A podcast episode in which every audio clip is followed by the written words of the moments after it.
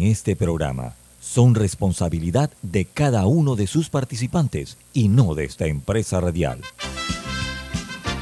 Son las 7.30 de la mañana, hora de un buen café y hora de Infoanálisis, el programa de información y análisis más profundo de Panamá. Infoanálisis con Guillermo Antonio Adames, Rubén Darío Murgas, Camila Adames Arias y Milton Enríquez. Infoanálisis por los 107.3 de Omega Estéreo.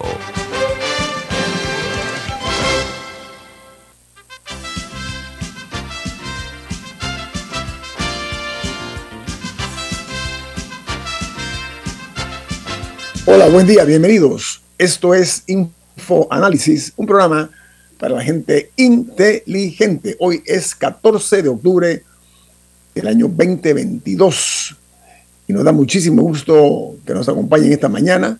Una mañana en la capital de la República se ve soleada, se prevé que va a haber lluvias en horas de la tarde porque hay una actividad eh, en eh, el área de Cartagena de Indias, aquí al lado nuestro, en Colombia Así que es probable que en alguna forma pues esto impacte también en Panamá por proximidad, por, por vecindad, como se le dice. Alessandra, ¿quién presenta Infoanálisis? Infoanálisis es presentado como siempre por Café Lavazza, un café para gente inteligente y con buen gusto y que ahora tiene además sus versiones ecológicas, así que para todos los gustos. Oiga, eh, esta mañana nos complace mucho eh, tener la participación de don Eduardo Leblanc. Él es el nada más y nada menos que el defensor del pueblo. ¿Cómo está usted, señor defensor? Bienvenido a Infoanálisis.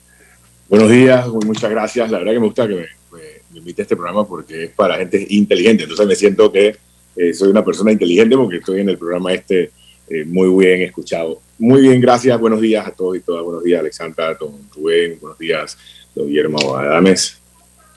Oiga, eh, defensor, la crisis migratoria ha llegado ya a extremos impensados, ¿no? Ayer los Estados Unidos de América hizo un anuncio que ha dejado a mucha gente petrificada y que toca Panamá. O sea, Panamá es parte de ese plan establecido por los Estados Unidos de América. El mismo consiste en lo siguiente, cualquier persona que intente entrar a los Estados Unidos procedente de Panamá o de México, que no vaya por vía aérea, es más, lo pone más claro, que de a pie o terrestre o por o, nadando o a través de un buque o lo que sea, que no sea por línea aérea, va a ser devuelto a México. Y eso fue un acuerdo que hizo el presidente Biden con el presidente Andrés Manuel López Obrador. en su opinión, eh, señor defensor, el impacto que esto va a tener para Panamá, ¿cómo lo visualiza usted?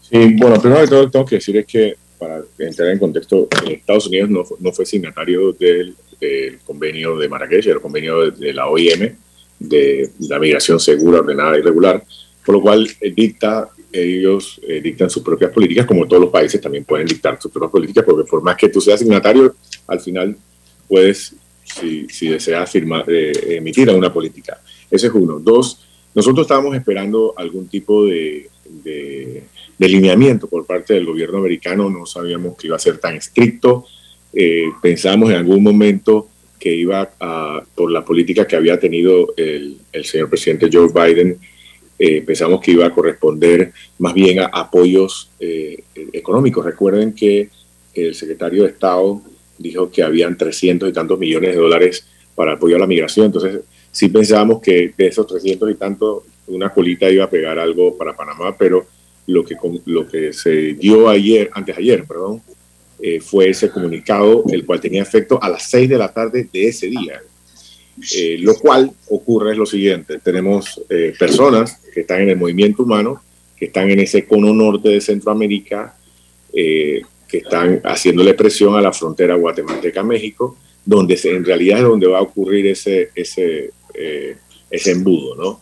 Y adicional tenemos a unas personas que están en Ecoclí, que alrededor de 10.000 personas, que están eh, represadas ahí, de alguna forma detenidas, retenidas ahí, no por la política americana, no porque hay una política panameña en la frontera, cerrar la frontera de Arenita, que es imposible, sino por temas comerciales de allá. Entonces, e, ellas entran en una incertidumbre. Eh, ayer y disculpo que me extienda, pero creo que, hay que aprovechar el 100% de, este, eh, eh, este, hermoso programa. Ayer tomamos comunicación con autoridades de Colombia, eh, donde vamos a tener una reunión en, la semana del 25, donde están viendo la posibilidad de hacer un cordón humanitario de vuelta a Venezuela. Porque hay personas, este grupo de, el grupo de personas que ha estado migrando de Venezuela son, son personas eh, de muy bajos recursos. Entonces ya se le han acabado los recursos como para regresar a Venezuela o algunos tienen muy contados para estar por lo menos en Panamá, que saben que en Panamá los trasladamos hasta Costa Rica y ver y jugarse la suerte de Costa Rica adelante, que no tienen este misma, esta misma eh, orden que tiene Panamá. Eh, eso que usted dice, eso que usted dice dentro de lo expresado por el gobierno de los Estados Unidos, cualquier venezolano que intente entrar de la forma como dijimos será inelegible ojo, no podrá regresar más a los Estados Unidos por una parte y por la otra. Eh, lo que hace los Estados Unidos es que lo va a regresar a México, no va a ser regresado a Venezuela, porque Estados Unidos tiene problemas. Ni a Panamá. Con Venezuela, ni a Panamá tampoco. Entonces, eh, el, el, problema es eso. Pero yo leí una nota, unas declaraciones suyas, en la cual usted había manifestado que usted preveía el aumento de la migración. Eso fue el mes pasado y que el 70% de los migrantes que cruzan Darién son venezolanos y 15% son eh, menores de edad. Imagínense esa tragedia que se vive en esa selva tupida, tan densa, donde lo que no hay es número de los que han muerto, de los que no han podido hacerlo, ¿no? Pero esos números usted va a siente que van a ser eh, impactados eh, con esta nueva medida, señor Leblanc. Nada más para tenerlo en contexto al día de hoy cifras de hoy, han entrado en octubre 32.851 personas. En total, 184.433. Venezolanos, 133.762 personas han circulado. ¿no? Eh, y de ahí las demás nacionalidades, pero por mucho, ¿no? la ecuatoriana 9.000 y sencillo. Miren, estas cifras van a seguir de 2.000 a, a 3.000 personas diarias, que es lo que tenemos hasta que baje, y eso pasó con, con, con, la, con el año pasado con los hermanos de la República de, Haití, que bueno, que no solo venían de Haití, sino de Brasil y otros lados, que también tenían, los habían aguantado un poquito Necoclí. Y en ese tiempo, que no, no descartamos que también sea, habían, esta, habían lo habían aguantado eh, profeso para aumentar los valores de los pasajes de, de lancha hacia Capurganá. Así que tampoco descarto eso. Eso es lo que va a ocurrir, que los que están allá comiencen a bajar, eh, los que no se regresen, si, si, no se logra este, este puente humanitario, comiencen a bajar hacia Panamá hasta que más o menos en 20 días pueda bajar un poquito la, la ola de, de, personas. ¿Y, cuán real, eh, defensor, cuán real o cuán certeras son esas estadísticas por las dificultades propias que lleva eh, eh, eh, tener un control en esa zona como la, que es Darien. Y hace unos días aquí en el programa comentábamos una publicación del diario El País de España que hacía referencia que en lo que va del año han muerto o desaparecido 30 personas en Darien, nueve de ellos niños. Y el comentario eh, que hacíamos era precisamente que cuán certera será esa cifra. Y, obviamente cuando uno ve cifras o escucha cifras puede parecer muy frío, pero cuando ya ve los testimonios, porque estas personas están con sus teléfonos celulares documentando esa travesía, ve, videos, ve fotografías, el drama que se vive en Darien es, es impresionante, es impactante. Sí, el drama humano, el drama humano. el drama humano. drama humano, sí. Sí, buenísima pregunta. En cuanto a los datos que le acabo de dar, son datos exactos. Y los datos que no tenemos exactos son cuántas personas fallecen eh, o se pierden o son objeto de trata sin que se haya sido notificada la autoridad en el Darién. ¿Y por qué? Porque Colombia solamente notifica, cuando nos notifica, cuántas boletos de lancha vendieron pero no, no, tienen una, una estadística, eh, no tienen una, una conversación clara y directa entre Defensoría Colombia y Migración, donde te dan gráficas, te dan gráficas eh, eh, diarias de cuántas personas, nacionalidad, género, de todo lo que va cruzando. No lo tienen. Cuando tú sales ahí, abordas tu, tu, tu lancha, tú pagas tu tiquete, eso es lo único que registra. Un tiquete, un adulto. Eh, nacionalidad puede ser, ya. Pero no registran más temas.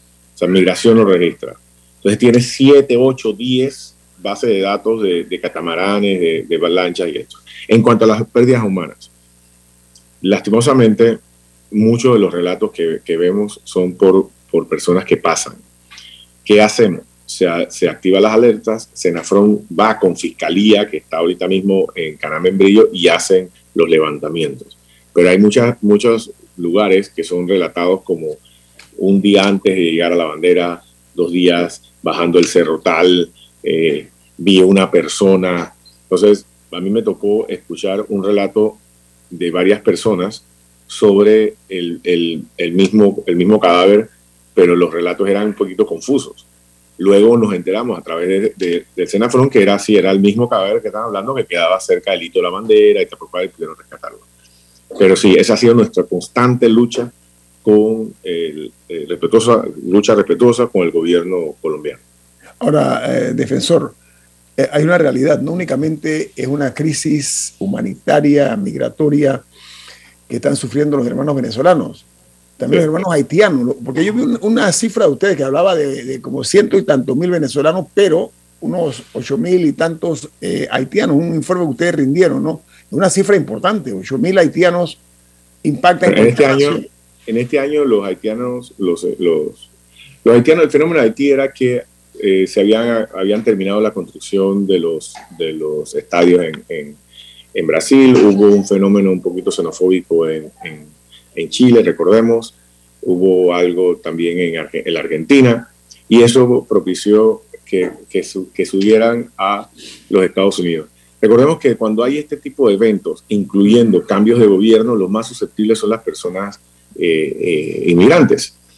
Pero en este caso, eh, sin lugar a duda, lo que marca es personas provenientes de Venezuela, porque después de ahí la siguiente nacionalidad es Ecuador, pero están en 9.000. O sea, estamos hablando de un tramo de 121 mil personas entre uno y otro. O sea que, y después de ahí viene casi cerca eh, Haití, Cuba, Colombia. Entonces, esta, esta tiene otra, otra connotación, tiene una connotación política, una connotación económica. Eh, hay muchas personas de nacionalidad venezolana que vienen del área de, Colombia, o sea, que viven, eh, vivían en Colombia, ya sea en condición de calle, ¿no? Eh, en la informalidad, y están buscando ese sueño americano. El cual, producto de esta, de esta eh, decisión soberana de, de, los Estados Unidos, creemos que sí va a desincentivar a las personas a pasar, pero no significa que no va a haber porque históricamente todos los que estamos aquí y, gran parte de la audiencia sabe que a pesar que siempre Estados Unidos ha estado prohibido pasar por Río Grande y a pesar de eso pasan miles de personas eh, diarias por ahí eh, arriesgando sus vidas. Oiga, eh, señor defensor del pueblo, voy a un corte comercial, nos da unos minutos más, si a bien tiene. Claro que sí. Sí, ok, viene más aquí en Info Análisis. Este es un programa para la gente inteligente.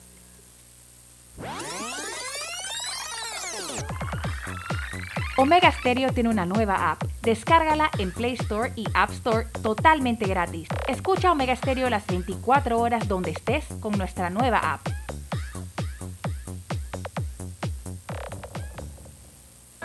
Hay quienes se levantan antes que el gallo cante, quienes desde la oscuridad encuentran una luz de esperanza quienes ven la oportunidad de crecer uniendo pueblos y son los mismos quienes ven progreso en el cambio. A nuestros clientes por inspirarnos a avanzar, a progresar por casi 100 años. Les damos gracias visionarios y ASA.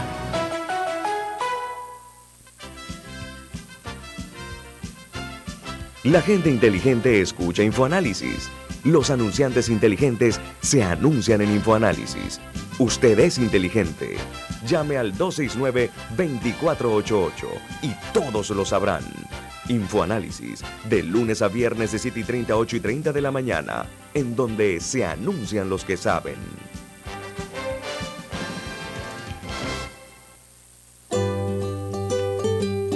En la vida hay momentos en que todos vamos a necesitar de un apoyo adicional. Para cualquier situación, hay formas de hacer más cómodo y placentero nuestro diario vivir.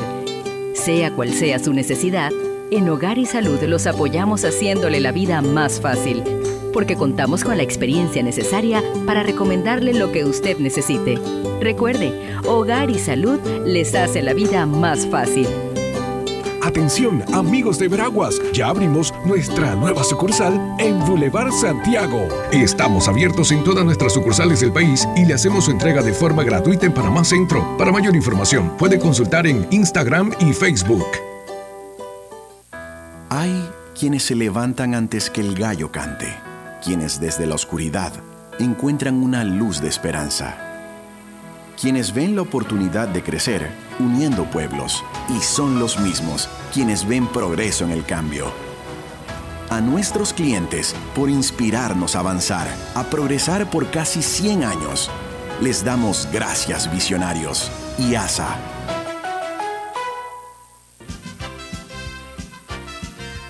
Ya viene InfoAnálisis, el programa para gente inteligente como usted.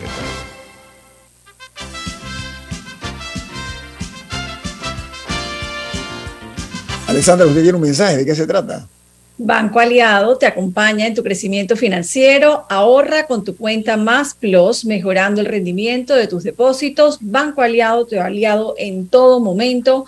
Te, te, invitamos a que visites su página web bancoaliado.com y que lo sigas en sus redes sociales como arroba Banco Aliado. Banco Aliado, tu aliado en todo momento.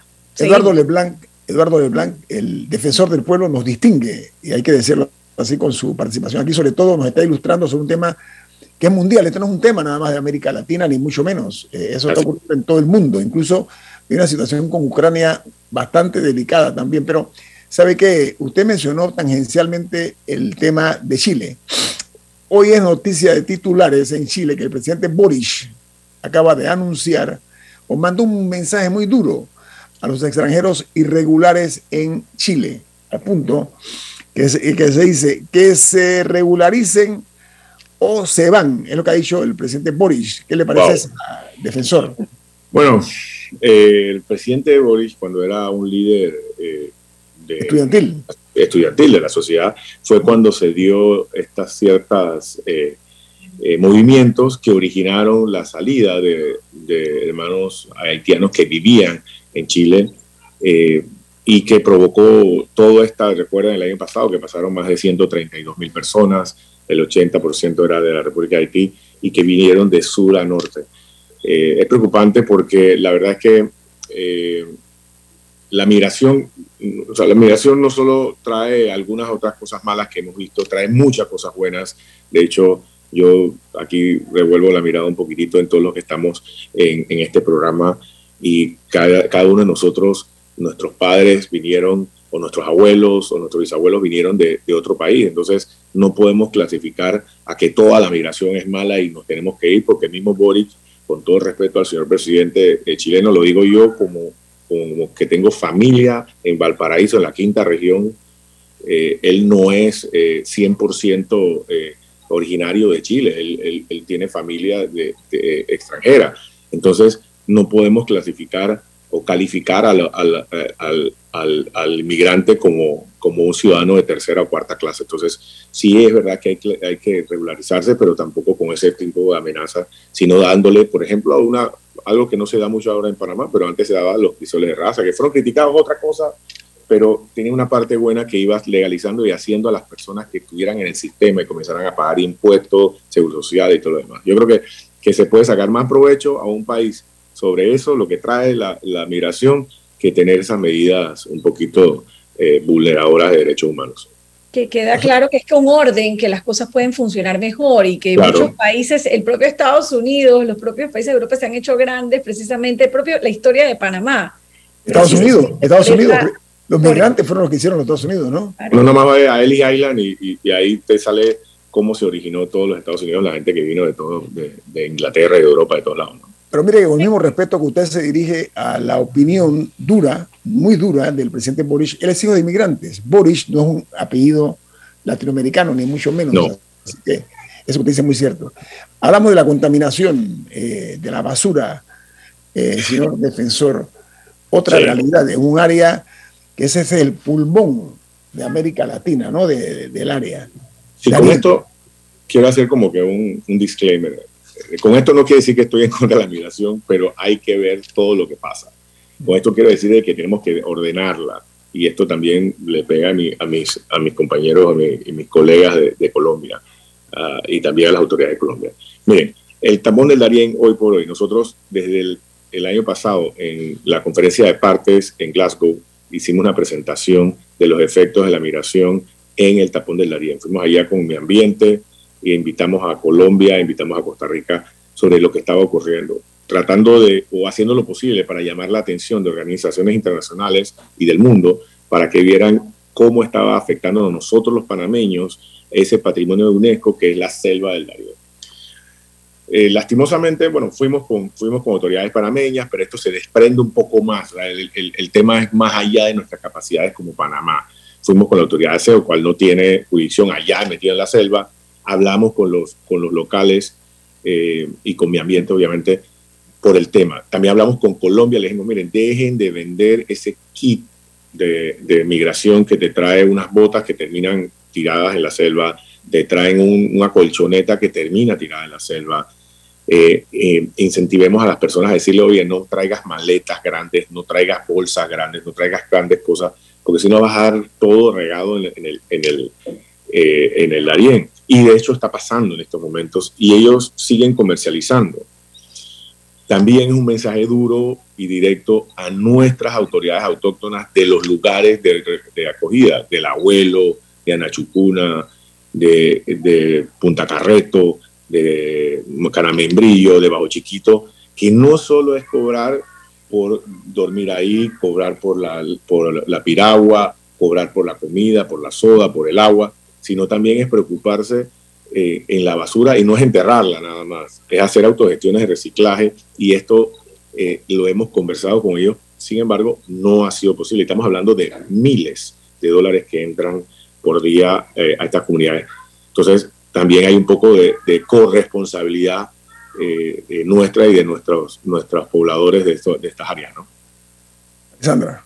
No, lo cierto es que me, bueno, me preocupa definitivamente lo que usted dice, porque no solo es la, contaminación, sino también las escenas que hemos visto de que han ido cada vez más abriendo más trochas para poder pasar.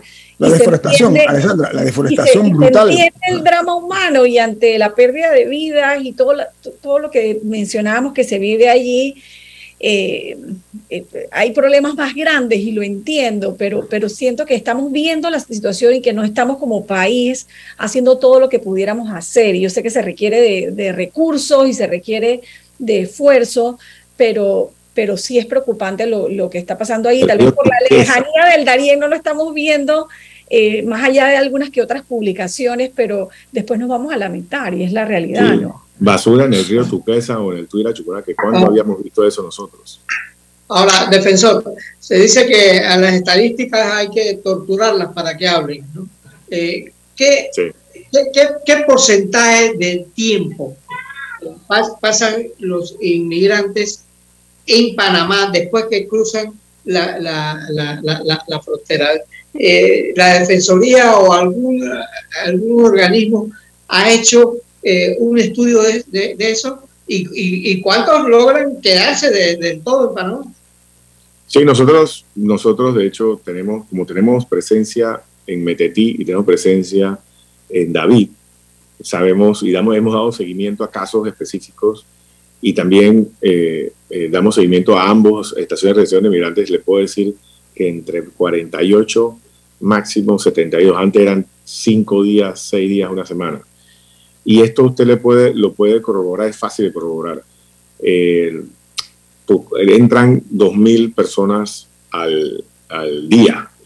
Si estas, si estas personas no se movilizaran casi diariamente en bus desde Darien, desde Metetí hasta los planes de Hualaca, tuviéramos fácilmente un día 9.000 personas, eh, un grupo de 9.000.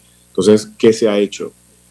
Eh, y ahí sí tengo que, hablar del, buen trabajo que está haciendo Migración y Senafrón. Están, eh, han hablado con las cooperativas de transporte del Darién para que además de los buses que ellos por autogestión cobran, eso no lo transportamos en nuestros impuestos, sino que la, la, ruta lo, lo, cobra, siete buses salgan adicional de una forma solidaria, eh, gratis, para los planes de Guadalajara. De forma tal de que no solo los, los 12 buses que están saliendo, sino otras siete más para que vayan gratis a los planes Guadalajara. Sé que en David se han estado quejando, pero miren, seamos honestos. a veces me critican por lo que voy a decir, pero la verdad es que hay que hacer, ser honesto. Las personas llegan a David y hacen su fila en esta famosa eh, empresa de, de, remesa. Ellos no van a sacar la plata para irse de una vez a Costa Rica. Ah, ya me voy con estos dólares a Costa Rica. No. Ellos sacan la plata, compran comida, van al restaurante. Hay algunos hasta que se hospedan una noche para descansar bien, bien. Eso ya está, está bajando un poquito, pero compran en Paso Panoa, compran en, en David y siguen para Costa Rica. Es decir, generan riqueza dentro, dentro de, David.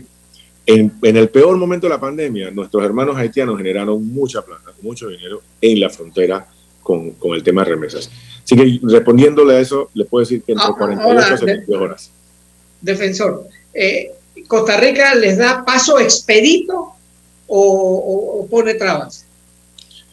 Totalmente expedito. Costa Rica da paso totalmente expedito. Por ahí escuché, leí algo en una, en, una, en Twitter y no quise contestar, pero no es, no es, no es correcto. Nosotros estamos, hubo un momento donde una, no había una, una buena coordinación con un nuevo jefe de, policía en el área fronteriza, pero eh, a través de llamadas de migración, de la Defensoría de los Habitantes de Costa Rica, eso se solventó, eso fue hace ya bastante tiempo y es expedito. El único país que a veces ponía peros era Nicaragua, pero bueno, ahí suceden otras cosas y, bueno, mejor ni opino. Pero, Honduras y, Guatemala, que son muy eh, esponjosas esas fronteras, también son un factor importante en esta ecuación, ¿no? Bueno, no solo esponjosas, son fronteras peligrosas. Son una de las fronteras más peligrosas.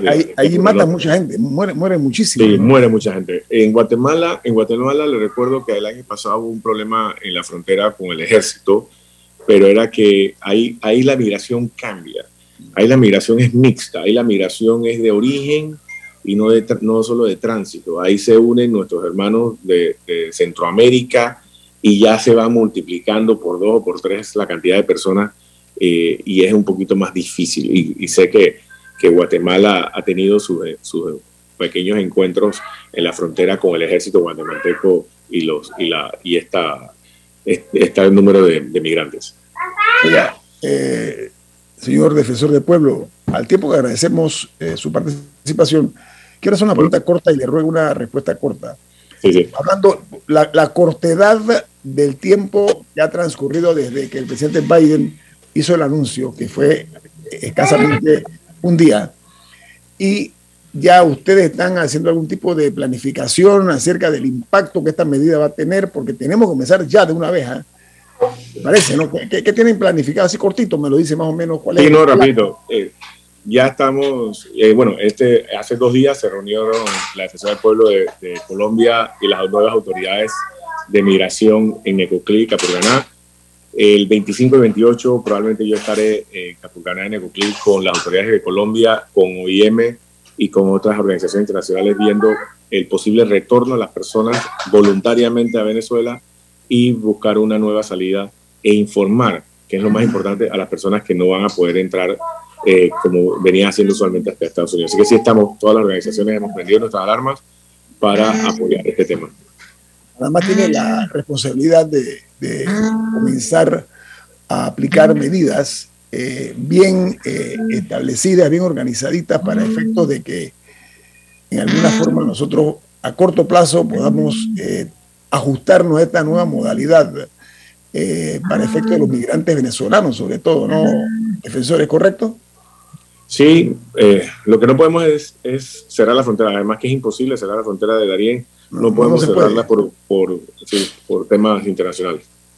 Sí, además es un tema humanitario, hay que verlo desde la perspectiva. La migración es un derecho humano, eso sí tenemos que decirlo. Todos nosotros venimos de producto de una migración. Hay gente que critica que es muy romántico, no, es un hecho real, es un drama humano, un drama humano que estamos viviendo eh, en, bueno, Siria, usted recuerda el, tema de Siria, puedo mencionar una playa de, países que han pasado y que están pasando por eso. Polonia, con, los eh, ucranianos, ¿no? Diga.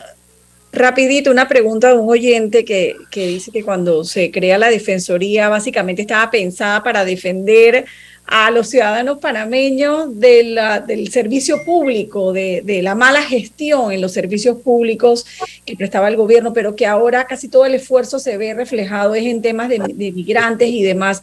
¿Ha habido un cambio en ese sentido, defensor, o usted sigue dedicándole el tiempo a, a defendernos del maltrato de... Lo que pasa, esa es la... bueno, la pregunta es rapidito. En la ley 797, eh, donde fue el primer, eh, uno de los excelentes defensores de pueblo Antinori, dice a defender los derechos humanos de todas las personas que habitan en el territorio nacional. En la ley del 97 conoció varias, es decir, a todos, incluyendo panameños y extranjeros. Y, la, y el, los principios de París, que son los que los rigen la Defensoría y la, eh, todas las instituciones de derechos humanos indican a todos los habitantes. Más, hay defensorías que pueden defender a los panameños, a, nacionales extranjeros. No, lo que pasa es que eso se llama sobreexposición mediática en el tema, pero nosotros estamos metidos en mujer, en niñez. La ley 285 nos ha puesto a trabajar el triple de protección integral del niño, niña, adolescente, en, en población LGTB, en VIH, SIDA, tuberculosis, en privada libertad nos han puesto a trabajar mucho, pero eso se llama sobreexposición mediática en este tema. Y el tema de los jueces de paz, que me consta que usted hizo serias críticas al trabajo de los jueces de paz. Y hay una ley que estamos que todavía tenemos que pelear más porque no estoy de acuerdo que se devuelvan a las alcaldías los jueces de paz, porque si no vamos a terminar siendo corregidores y no jueces de paz. Yo, yo, yo, yo pienso que tiene que ir para gobernación. Gobernación. El, gobernador es la máxima autoridad de la provincia, eh, ya una sola línea, ejecutivo aquí, pero no estaría propenso a la política. Y las corredurías son de ingrata recordación. Don Eduardo Leblanc. Totalmente. Muy agradecido de su participación. Que tenga buen día y mucho éxito en gestión. Hasta luego. Viene más aquí en Infoanálisis. Este es un programa para la gente inteligente. Omega Stereo tiene una nueva app. Descárgala en Play Store y App Store totalmente gratis. Escucha Omega Stereo las 24 horas donde estés con nuestra aplicación totalmente nueva. Dale mayor interés a tus ahorros con la cuenta de ahorros Rendimax de Banco Delta. Gana hasta 3% de interés anual y administra tus cuentas desde nuestra banca móvil y banca en línea. Ábrela ya en cualquiera de nuestras sucursales. Banco Delta, creciendo contigo. La gente inteligente escucha InfoAnálisis. Los anunciantes inteligentes se anuncian en InfoAnálisis. Usted es inteligente. Llame al 269-2488 y todos lo sabrán. Infoanálisis, de lunes a viernes de 7 y 30, 8 y 30 de la mañana, en donde se anuncian los que saben. Grupo Clásico, 30 años brindando las últimas tendencias de la moda. Con Hugo Boss, Clásico Womo, Suit Supply y Clásico Off, el grupo de tiendas de ropa masculina más elegante del país. Hugo Boss, marca número uno en el mundo de la moda masculina. Clásico Womo, una selección de la moda europea más exclusiva en un solo lugar. Suit Supply, la tienda que está rompiendo el estereotipo de la ropa masculina. Clásico Off, los mejores precios en tus marcas favoritas. Visítanos en los mejores centros comerciales del país. Grupo Clásico, 30 años liderando la moda masculina en Panamá. Ya viene InfoAnálisis, el programa para gente inteligente como usted.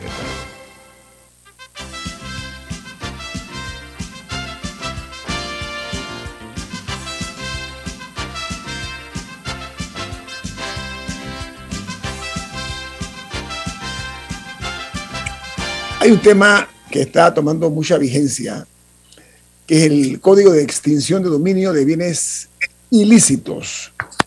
Esto es la confiscación de bienes eh, mal habidos o obtenidos ilícitamente, ya sean activos, propiedades, eh, adquiridos mediante la comisión de un delito. Esa, es un tema eh, que está siendo debatido.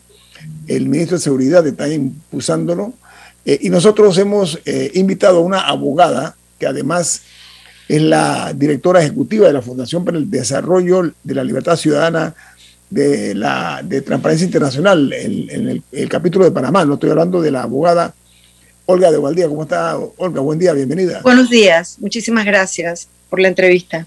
Eh, bienvenida, como siempre. Olga, el, el artículo 94 hace referencia a los bienes adquiridos mediante la práctica de actividades ilícitas, ¿ok? Salvo los bienes que son objeto de, que sean destinados al restablecimiento de los derechos, pero en este caso la confiscación de estos bienes para aquellas personas que, que los adquieren eh, con malas prácticas o ilegalmente. ¿Cómo marcha ese proyecto de ley 625 del Código de Extinción de Dominio de Bienes Ilícitos, Olga? Bueno, sobre la marcha del proyecto ha sido una, eh, un, via crucis, ¿no? De esas cosas que pasan en la asamblea que, que en la práctica no se explican, pero si uno se va más allá de lo, de lo que se habla, si se lee entre líneas, lo que está sucediendo es una enorme resistencia de parte de los diputados eh, de pasar esta ley. Eh, porque, porque es un proyecto que ya tiene de, cierta larga data, inclusive fue en realidad el, primer proyecto que se presenta fue en la administración anterior, eh, lo presentó la diputada Ana Matilde Gómez y en esta, en esta legislatura el proyecto se presenta el año pasado, se nombra una subcomisión esa subcomisión hace un trabajo eh, regular, diría yo, inclusive organiza un foro. Y sobre todo, déjame, déjame hacer un, paréntesis aquí. En la primera, en, el primer, en lo que debía ser el primer debate de esta ley, eh, se discuten, pasan dos personas, dos exfiscales, eh, la, la comisión escucha media hora y decide suspender la discusión y nombrar una subcomisión. Esa subcomisión, a su vez, realiza un foro, un foro nacional con invitados eh, de afuera. Nosotros desde la Fundación participamos como ponentes en, la, en el foro em, y eh, a favor de la ley, pues eh, quiero que quede claro desde el inicio. Y mm, esa subcomisión presenta un informe también bastante regular, porque cuando yo leí el informe quedé sorprendida de un informe con tan poca calidad técnica. Es un informe que en realidad solo recoge algunas ideas eh, que fueron presentadas de, de, viva voz en el foro. Pero por, por darte un ejemplo, nosotros desde la Fundación Libertad Ciudadana, en, en capítulo de Transparencia Internacional, en conjunto con más de 12 organizaciones de sociedad civil, habíamos hecho un taller y presentamos por escrito a esa subcomisión eh, tres documentos importantes, fundamentales para nosotros, un comparativo de tres leyes de América Latina que ya tienen la, legislación de extinción de dominio funcionando comparada con el proyecto de ley que presentó el, Ministerio de Seguridad, una eh, aporte nuestro artículo por artículo, dando un texto alternativo al articulado de las áreas que nos parecía que, no, que la ley no estaba correctamente elaborada, eh, y un tercer documento donde hacemos nuevamente un análisis al respecto de la ley modelo sobre estas leyes de parte de organismos internacionales. Nada de eso aparece en el informe de la subcomisión. La subcomisión es una serie de ideas recogidas de la boca de las personas, pero yo te digo que quedé muy sorprendida. Nuevamente pasa esto a pleno, perdón, a la comisión de gobierno, comienzan la discusión, en aproximadamente dos horas deciden mandarlo a una subcomisión que es esta, la nueva segunda subcomisión, que en teoría tiene 10 días para producir un articulado, es decir, un texto que vaya a modificar aquel texto que presentó el Ministerio de Seguridad, pero la ley no ha pasado, o sea, este proyecto no ha pasado aún el primer debate. Pero eh, son meses y meses y meses. Olga, ¿dónde está la traba? ¿Qué es lo que realmente sienten ustedes? ¿Qué es lo que... Mira, yo creo que la traba está en varios lugares. El primero es que el proyecto de ley en sí misma genera eh, una, eh, eh, un rechazo, porque nosotros, ah, te, hago dos, una técnica, una histórica, una, cultural. El primero es que nosotros tenemos un país desde nuestros orígenes muy permisivo con los temas económicos, lo sabemos. Este es un país, por ejemplo, donde realmente estos temas suelen, suelen caer en la esfera de lo administrativo, nunca en la esfera, quiero decir, el manejo de bienes. Eh, inclusive la evasión de impuestos, nunca, nunca entra al, ramo de lo penal. Em, y aquí, en esta ley que presentó el ministro, hay una suerte de pequeña confusión técnica entre el, em, el ámbito penal y el ámbito civil en el manejo de la recuperación de bienes. Creo que también es importante que hay algunos argumentos válidos y algunos argumentos no válidos de parte de quienes la oponen. Entre los válidos, que ya nuestras leyes penales eh, reconocen figuras como el comiso, eh, la confiscación y otras figuras que están en el ámbito de lo penal. Em, lo no válido, eh, por ejemplo, que se lo he oído a dos abogados, se lo oí en el foro a dos abogados que deberían, en teoría, tienen muchísimos credenciales hablando de el derecho a la propiedad privada como si fuera un derecho fundamental ilimitado. No hay ni siquiera las libertades fundamentales son ilimitadas y nuestra constitución es muy clara. Nuestra constitución habla del derecho a la propiedad privada obtenida lícitamente. No hay tal cosa como un Estado que promueva un derecho a la propiedad privada porque en primer lugar tú puedes pensar inclusive que el que obtuvo bienes ilícitamente nunca configuró la obtención lícita, el bien nunca fue, en realidad entró al patrimonio privado. Ese es uno de los argumentos que he escuchado más, que realmente genera mucha confusión, genera mucho miedo, genera mucha desinformación, principalmente porque no hay nada que toque más el miedo de la gente que su, bueno, casi nada que su dinero. Por otro lado, está el tema de la tipología de los delitos que van a entrar aquí. Y si se va a hacer de forma en la cual el otro tema, perdón, el otro, el otro elemento que hablan, que es el de violación del debido proceso, eh, la propia ley genera un proceso nuevo en el cual la persona va a tener toda una serie de instancias en las cuales puede defender y tratar de probar el origen de la licitud de los bienes. Entonces, nosotros no podemos entender ahí nuevamente se, se mezcla en los argumentos en contra, he oído mezclados el tema del debido proceso a la altura constitucional con el debido proceso a la altura procesal. Es decir, tú no puedes decir que la República no puede cambiar las leyes en relación a los procesos que nos tenemos que quedar nada más en el texto constitucional. Esos serían los argumentos que yo le puedo dar algún crédito. Los argumentos a los que no se le puede dar crédito es pensar que no vamos a tener una herramienta que a nivel internacional necesitamos para conectarnos con las demás legislaciones de los países. Panamá ya se ha comprometido en instrumentos internacionales a trabajar y generar una legislación de extinción de dominio, porque el crimen organizado hay que hoy día es transnacional. Ah, y no solamente estamos hablando del narcotráfico, Guillermo Antonio. Resulta que lo que uno entendía como narcotráfico Hoy día, esas mismas redes de mover transnacionalmente ilícitos, el crimen organizado y el narcotráfico ya no es lo que, lo que se ve en las series de narcos y en las series esas noveladas. Esta es una gente que realmente trabaja a un nivel, hasta donde entiendo y me explican los expertos, trabajan a un nivel de sofisticación impresionante. Y esas. Oiga, oiga, pero me hizo casi corporativos casi corporativo. No, exacto. Exacto. Yo escuché, yo estuve en una, reunión de, la, de, Naciones Unidas, de la Oficina de Naciones Unidas contra la Droga y el Delito en Colombia, y había este, había este experto que decía, hoy día el crimen organizado está manejado por muchachos que, que están en un Starbucks con un laptop y tú crees que están haciendo algo de inteligencia artificial y en realidad están moviendo activos ilícitos. Y además algo muy importante que nos ha tocado muy profundo en Panamá, esas mismas redes son las que hoy en día están traficando personas, traficando niños, promoviendo el, el movimiento ese transhumano de personas y están además eh, moviendo sustancias,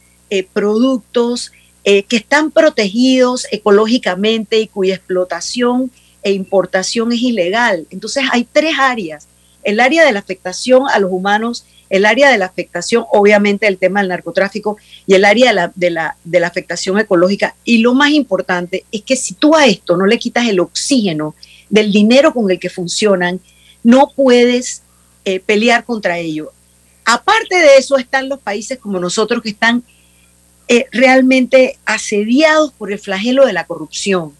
y vamos a hablar de eso regreso. Olga, tengo un corte comercial. Vamos a hablar acerca de... Muchísimas gracias el impacto que tiene la corrupción precisamente en las actividades ilícitas de los bienes mal habidos. Viene más aquí en Info Análisis.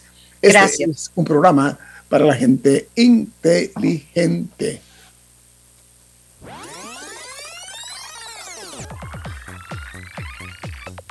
Omega Stereo tiene una nueva app. Descárgala en Play Store y App Store totalmente gratis. Escucha Omega Stereo las 24 horas donde estés con nuestra aplicación 100% renovada. En la Casa del Software integramos el pasado y el futuro de su empresa. Somos expertos en hacer que distintos programas y bases de datos se puedan hablar entre sí, consolidando sus sistemas de información.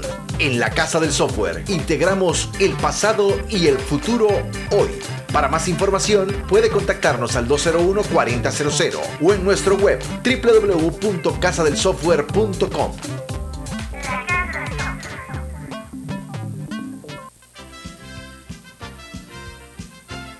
La gente inteligente escucha InfoAnálisis. Los anunciantes inteligentes se anuncian en InfoAnálisis. Usted es inteligente. Llame al 269-2488 y todos lo sabrán. Infoanálisis, de lunes a viernes de 7 y 30 a 8 y 30 de la mañana, en donde se anuncian los que saben.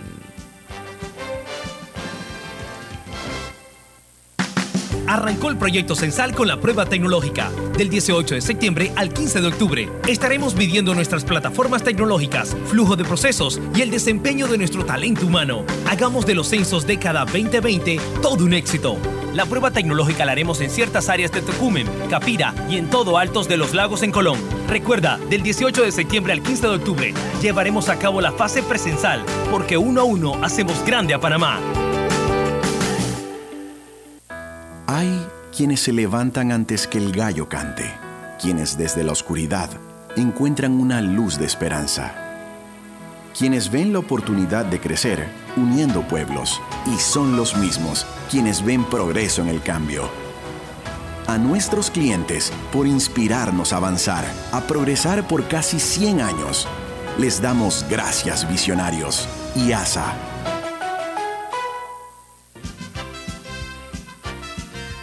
Ya viene InfoAnálisis, el programa para gente inteligente como usted.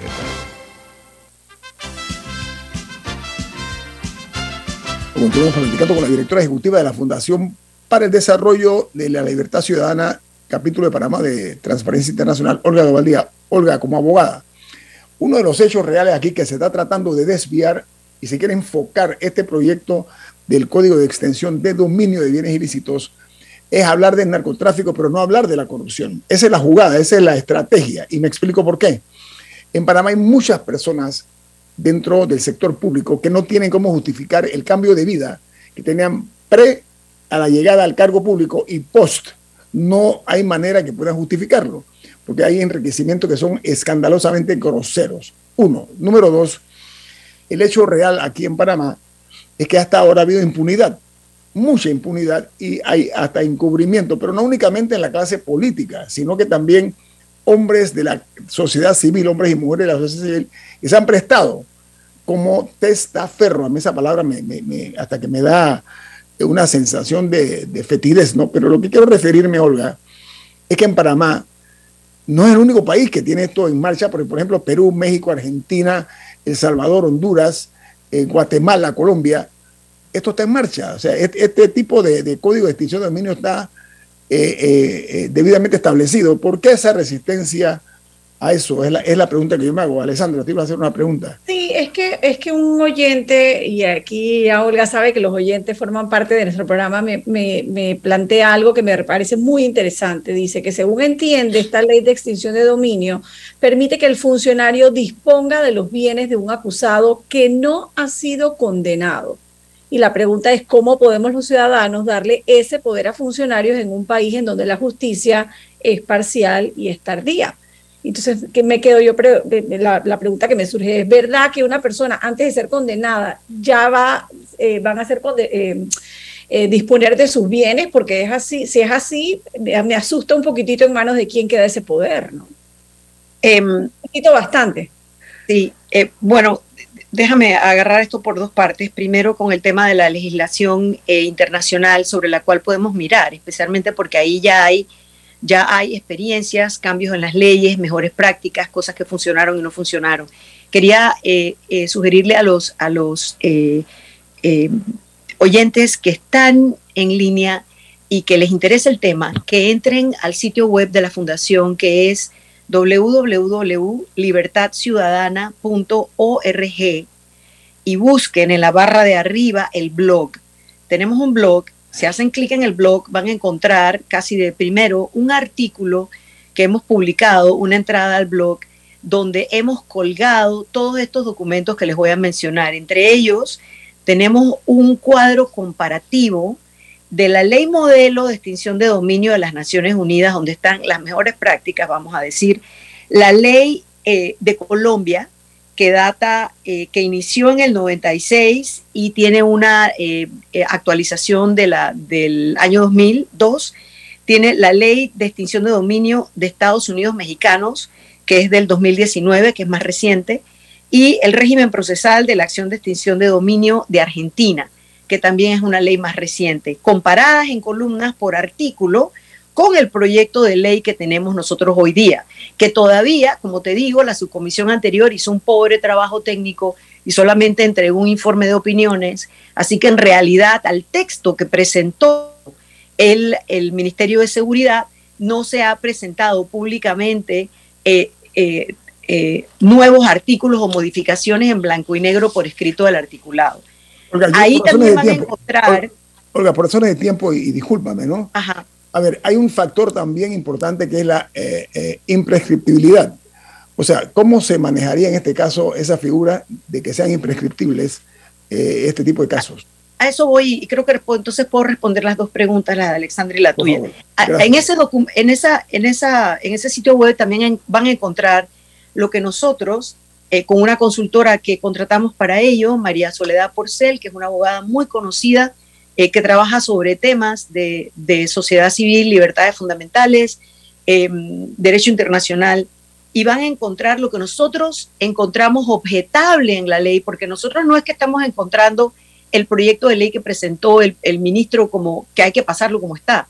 Ahí hay varios temas. Uno, el que mencionó Alexandra, en las, en las legislaciones donde hay mejores prácticas para esto, a través de la vía civil se puede trabajar los, los, eh, los montos, los, los, las propiedades, los bienes, los fondos que hay sospecha de que sean ilícitos, asegurar que no puedan ser, eh, eh, que no puedan desaparecerlos el posible, la persona que está bajo investigación y ponerlos bajo una administración que luego tiene un proceso para disponer de los bienes. Es decir, hay un espacio entre encontrar los bienes, asegurar que no puedan de ser desaparecidos y posteriormente que haya el proceso completo de disposición. Esa disposición, además, Alexandra, en los países donde hay la jurisdicción, hay un cuerpo técnico que decide cómo, cuándo y para qué se van a usar esos fondos recuperados.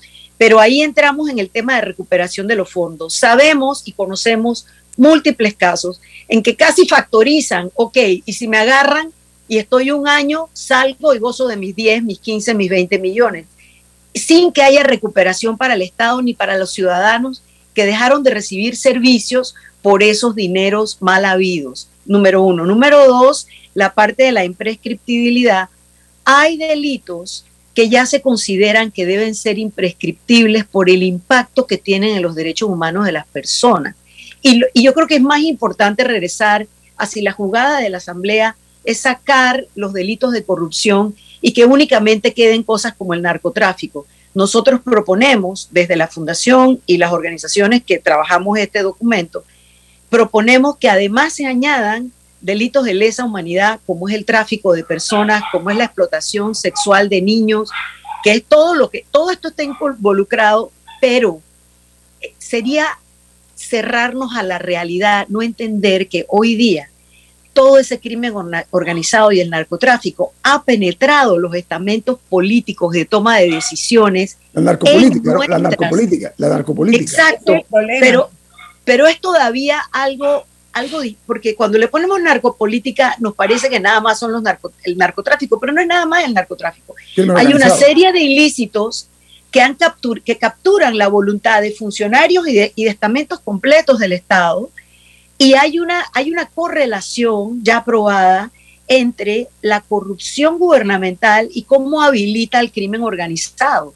Entonces nosotros no podemos, desde nuestra posición, realmente sería un error garrafal para el país pensar que no hay una que no hay un vaso comunicante entre los estamentos de seguridad, quienes persiguen el delito, quienes en teoría deben generar esa justicia que no vemos. Tú comenzaste diciendo, en este país hay una impunidad, pero hay una, hay una impunidad de hecho en, en muchísimas formas, sobre todo porque la Administración de Justicia tiene tres partes, la parte de investigación, la parte de procesamiento y la parte de resolución.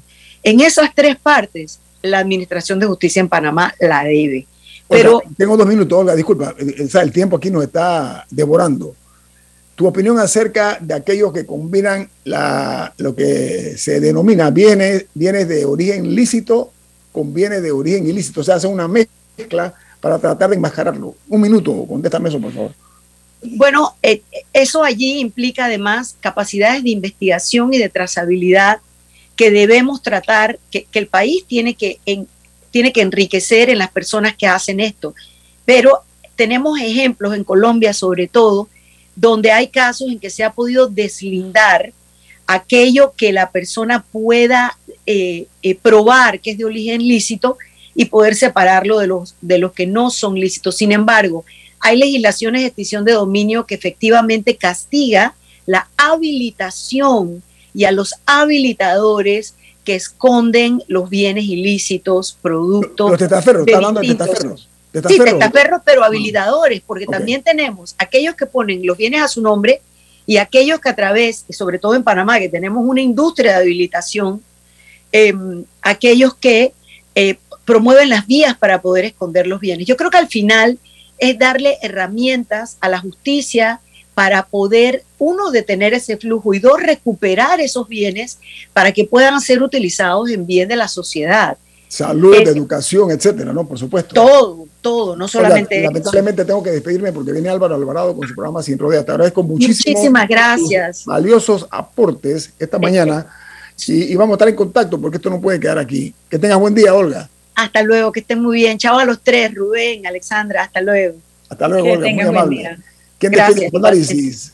Café Lavazza, un café para gente inteligente y con buen gusto que puedes pedir en restaurantes, cafeterías, sitios de deporte y entretenimiento. Despide Infoanálisis, pide tu Lavazza. Nos vamos. Que tenga... Ha finalizado el Infoanálisis de hoy. Continúe con la mejor franja informativa matutina aquí en Omega Estéreo 107.3, Cadena Nacional.